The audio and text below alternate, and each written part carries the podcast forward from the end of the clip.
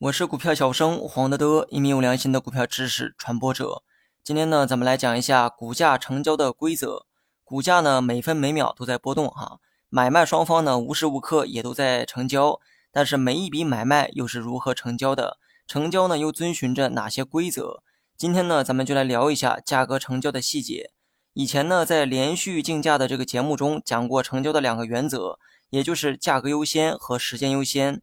接下来呢，我要讲的内容也是在这个原则下进行的假设。我在音频的下方呢放了一张图片哈，图片的右侧就是挂单窗口，也就是显示买一买二卖一卖二的地方。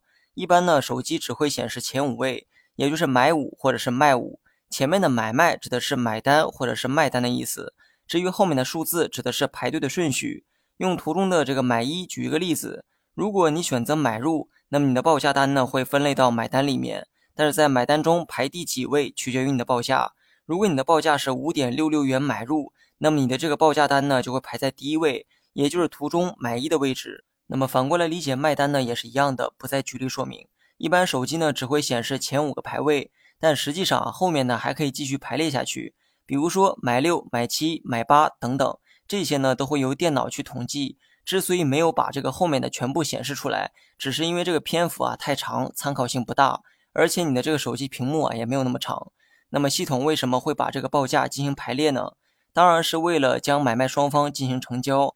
假如买卖双方的报价都没有更改，也没有撤单，那么系统呢就会按照这个排列好的顺序依次成交，也就是买一和卖一成交，然后呢就是买二和卖二成交，以此类推。换言之，排列的这个顺序啊，就是接下来的成交顺序。如果你想尽快的成交，那你就得想办法让你的报价单排在前面才行。还记得上文说的价格优先和时间优先吗？对于买方，你如果想排在前面，那你就得报出高价才行；而对于卖方呢，想排在前面，你就得报出低价。正所谓价高者得，价低者出，这样的规则设计非常科学。了解了这一点，你再回过头看一看报单窗口这个界面。